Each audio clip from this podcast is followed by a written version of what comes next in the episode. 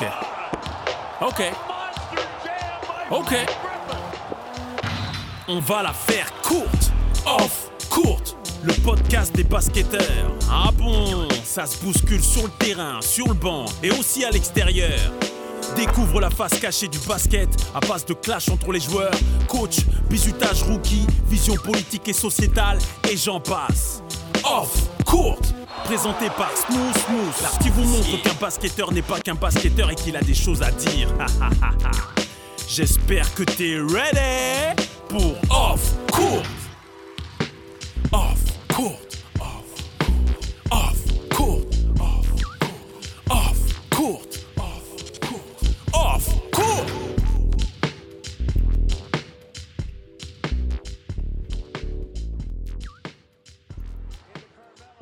Salut tout le monde, ici Smooth Smooth l'artificier de chez Off Court. Aujourd'hui, c'est un événement spécial. On fête les 10 ans du All-Star Game Val d'Oise, mais mené d'une main de chef par Madame Diana Gandega. Aujourd'hui, on va commencer un peu comme si on était dans un esprit Coupe du Monde, championnat international, tout ça. J'ai la chance de recevoir deux dignes représentants du basketball africain. Karim Dekomor, du, des Comores, n'est-ce pas? Et monsieur, Mohamed Marakchi. j'allais dire monsieur Marakchi, mais je voulais pas vous mettre dans un statut. Monsieur Mohamed Marakchi, représentant le Maroc. Comment allez-vous, monsieur? Très bien, merci. Très très bien. C'est c'est un honneur de vous avoir sur ce genre d'événement et de vous avoir autour de mon micro un peu pour me donner un état des lieux du basketball africain aujourd'hui. On a tendance à parler de grandes nations comme le Cameroun, euh, si je me trompe pas, l'Algérie. Il y a d'autres nations qui méritent d'avoir ce clin d'œil parce que j'ai l'impression que le basket se construit sur notre continent en ce moment. Est-ce que je me trompe ou pas? Non, du tout. euh, D'ailleurs, euh, donc euh, sur le, basket 3-3, donc il y a, il y a des pays qui sont là depuis longtemps, qui sont les places fortes du, du basket 3-3, comme l'Égypte.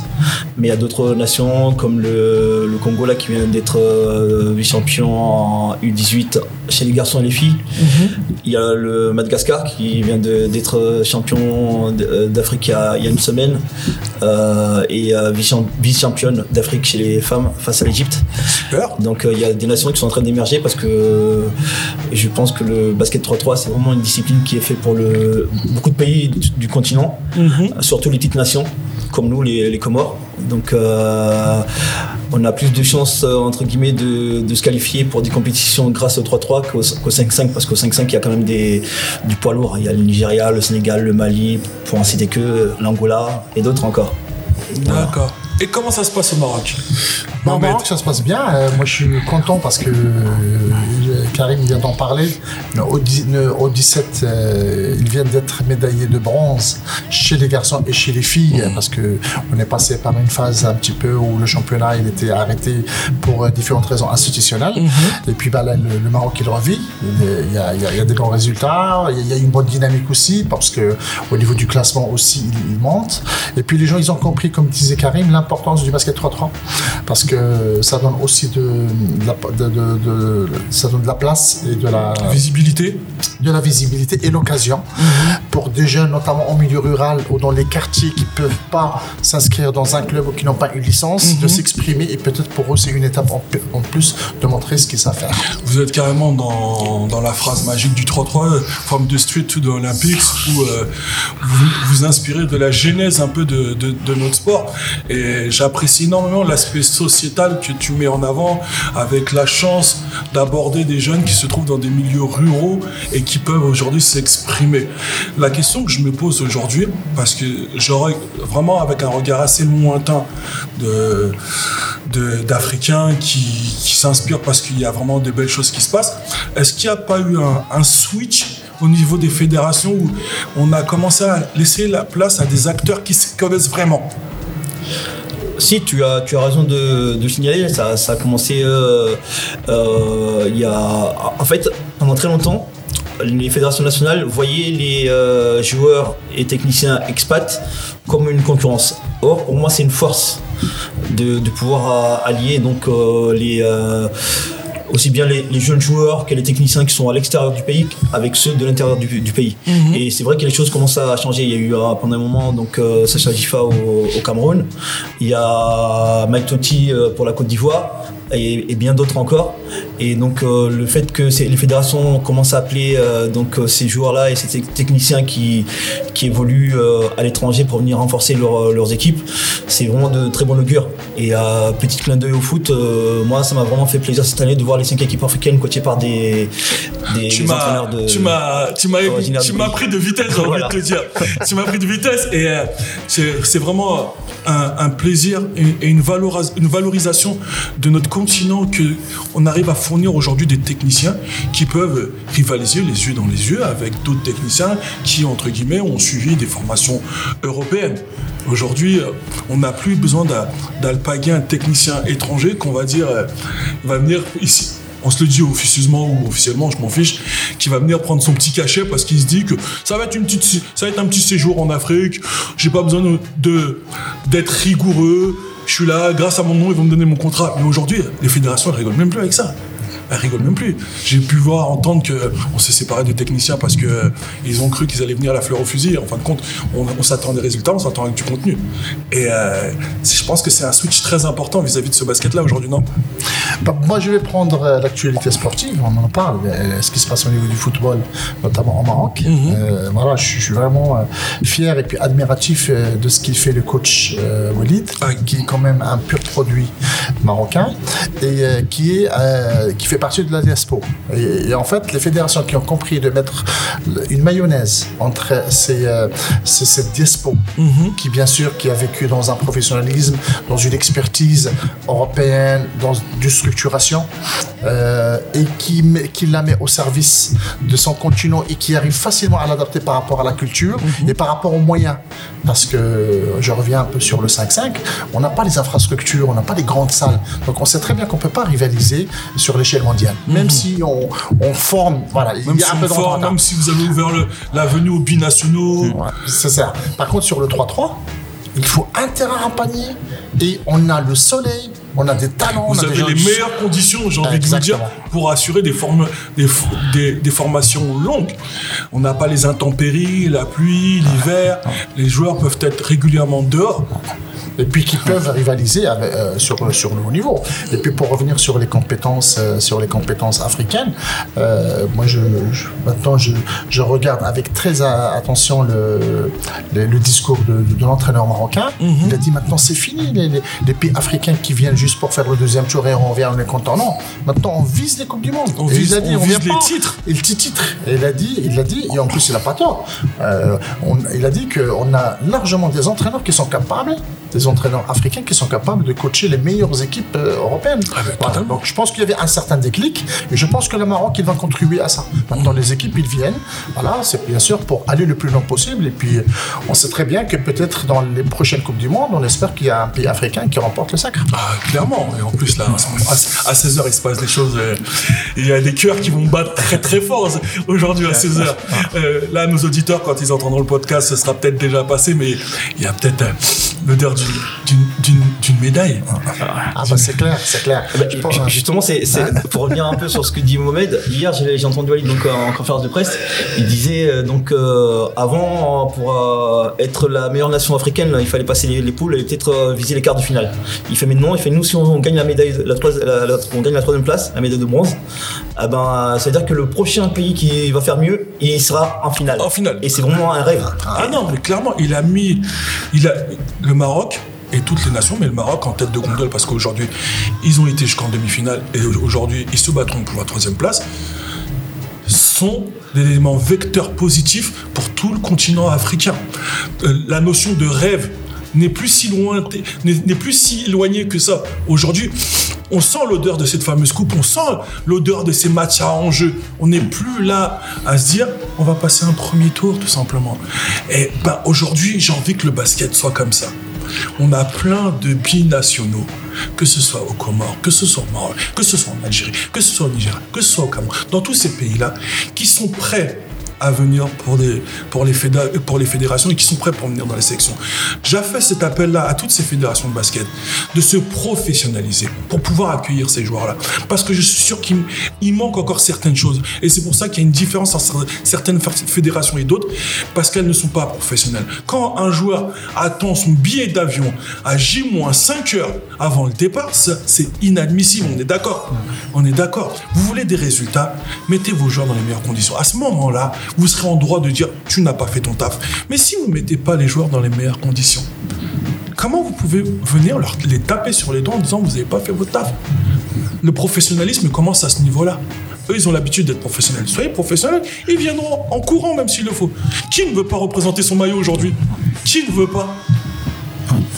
Non, non, mais je pense que tu as, tout dit. Et pour, euh, pour faire un petit clin d'œil sur ce que tu dis, euh, nous, euh, par exemple, en 2019, donc en janvier 2019, on devait faire les qualifs pour l'Afro-Basket pour la première fois, pour les Comores.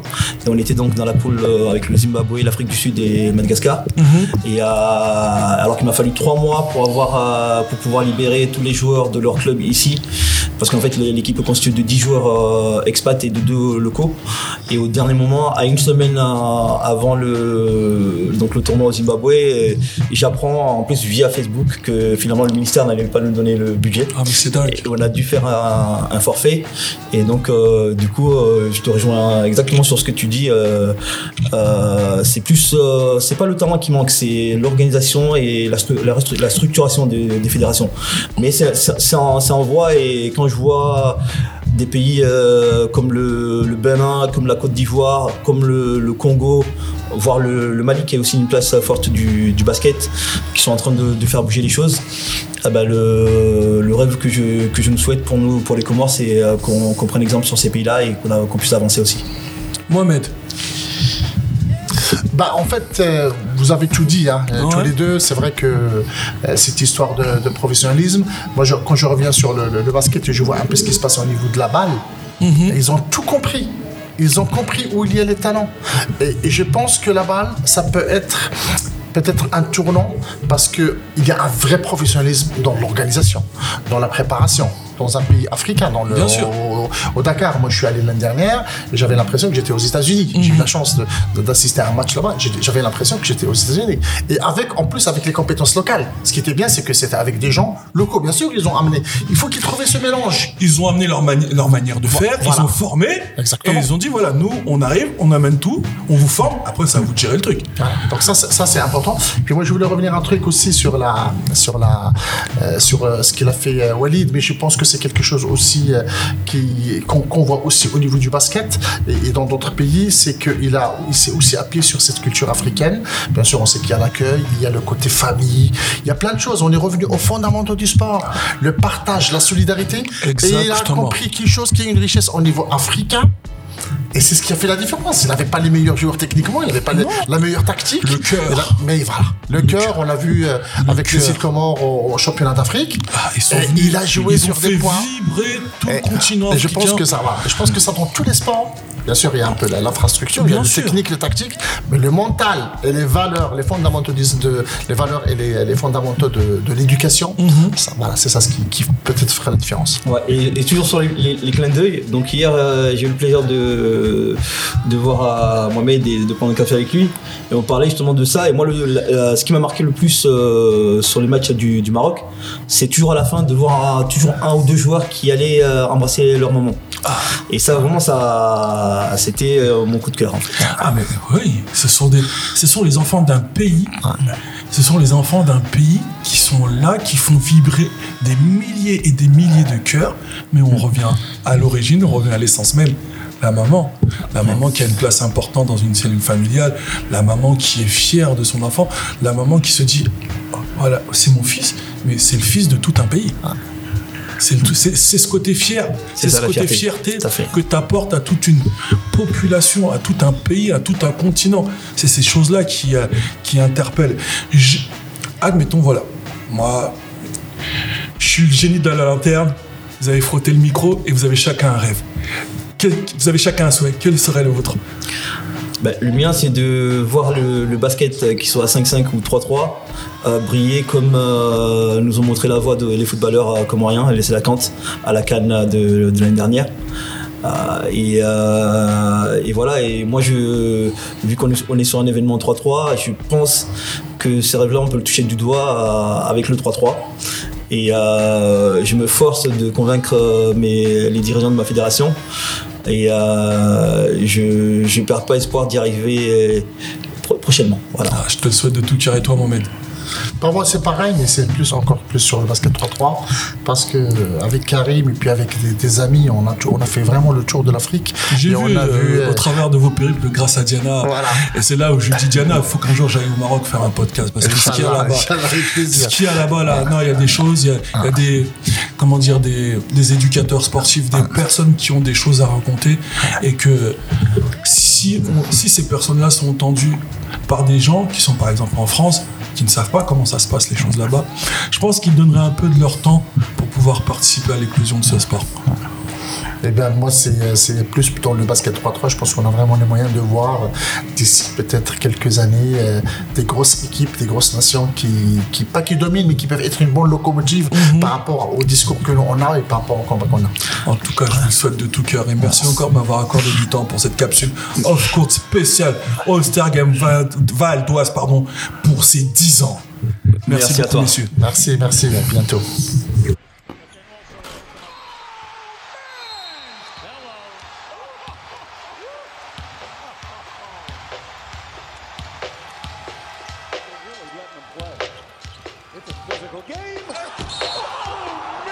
Ok. Ok. Ok. On va la faire courte. Off, courte. Le podcast des basketteurs. Ah bon, ça se bouscule sur le terrain, sur le banc et aussi à l'extérieur. Découvre la face cachée du basket à base de clash entre les joueurs, coach, bisutage rookie, vision politique et sociétale et j'en passe. Off, courte, présenté par Smooth Smooth, là qui vous montre qu'un basketteur n'est pas qu'un basketteur et qu'il a des choses à dire. J'espère que t'es ready pour Off Court. Off Court.